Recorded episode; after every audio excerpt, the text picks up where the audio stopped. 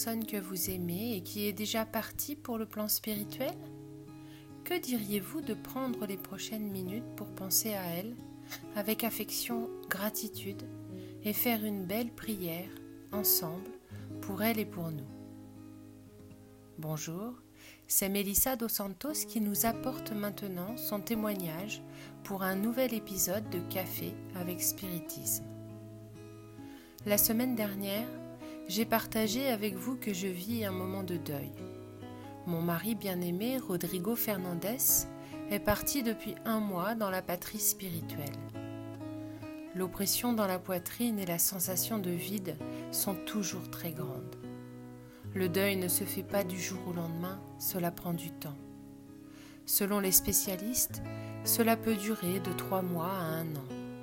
Et en même temps où je vis cela maintenant, Beaucoup d'entre vous qui m'écoutez sont déjà peut-être aussi dans la même situation. Ou s'ils ne le sont pas maintenant, probablement certains ont déjà vécu des deuils dans leur vie. Depuis le début de l'année dernière, il semble que le nombre de décès est augmenté. Des milliers de personnes, par exemple, sont retournées dans la patrie spirituelle, principalement à cause du Covid-19. Et il y a aussi les autres maladies, les accidents, les morts subites. Je sais que parfois, quand une personne qui nous est chère meurt, le sentiment que nous avons est qu'une lumière s'est éteinte dans nos vies. Mais cette lumière ne s'éteint jamais.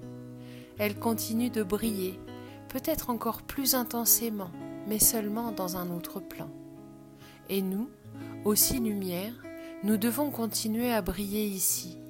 Et si nous regardons autour de nous, prêtons attention à nos vies, nous réaliserons que Dieu nous donne plusieurs autres lumières sur notre chemin, qui brillent à nos côtés et nous illuminent, et qui attendent aussi notre illumination. Vous savez que la prière est notre téléphone, notre WhatsApp pour parler à Dieu, à Jésus, à Marie et aussi à tous ceux qui sont partis avant nous. Aujourd'hui, lorsque quelqu'un voyage, ne communiquons-nous pas par téléphone ou par Internet? Ne faisons-nous pas un appel vidéo ou même un enregistrement pour apaiser un peu notre nostalgie? Alors pensons à la prière comme un recours très similaire à celui-ci. Notre cher aimé qui s'est désincarné est en voyage, comme nous, et chacun dans son destin. Et dans la prière, nous portons notre souhait, notre message. Plusieurs livres spirites nous disent même que lorsque nous prononçons une prière adressée à un défunt, il reçoit de bonnes énergies et dans de nombreux cas, il nous voit même dire la prière au moyen d'une sorte de projection d'image. Vous savez, nous dit Mélissa, je vais faire une petite parenthèse pour dire quelque chose que j'ai toujours trouvé intéressant chez mon mari. Il n'était pas spirit, il était sympathisant. D'origine catholique, il a toujours prié, mais il n'aimait pas beaucoup faire des prières à voix haute.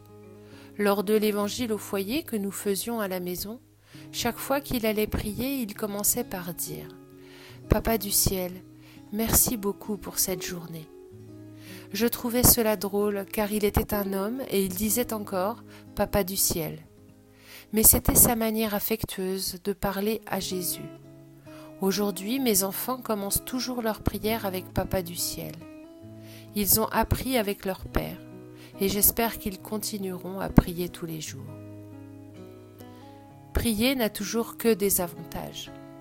Dans le livre des esprits, il y a de nombreuses explications sur la façon dont la prière nous fait du bien et peut aussi faire du bien à d'autres personnes lorsque nous faisons la prière pour eux. J'en soulignerai deux ici. La personne qui prie avec ferveur et confiance devient plus forte contre les tentations du mal et Dieu lui envoie de bons esprits pour l'assister, qui est la réponse à la question 660. Et aussi, la prière ne peut avoir pour effet de changer les desseins de Dieu, mais l'âme pour laquelle on prie éprouve du soulagement parce que c'est un témoignage d'intérêt qu'on lui donne, qui, elle, est la réponse à la question 664. En d'autres termes, lorsque nous prions pour ceux qui sont déjà partis, nous montrons de l'affection. C'est comme une étreinte chaleureuse que nous donnons à ceux que nous aimons et aussi à nous-mêmes. Dans l'Évangile selon le spiritisme, dans le dernier chapitre recueil de prières spirites, il y a la prière pour les personnes que l'on a affectionnées. Rappelons également que la doctrine spirite précise que la prière la plus puissante est celle qui vient du cœur. Il ne suffit pas de dire nous devons ressentir. Ainsi que nous puissions mettre de l'amour dans chaque mot de cette prière et réfléchir à tout ce qu'elle nous dit. J'ai fait quelques changements pour essayer de faciliter la compréhension de ce podcast. La prière dit ceci. Daignez, ô mon Dieu, accueillir favorablement la prière que je vous adresse pour mon être cher, que j'aime et qui est déjà retourné à la patrie spirituelle.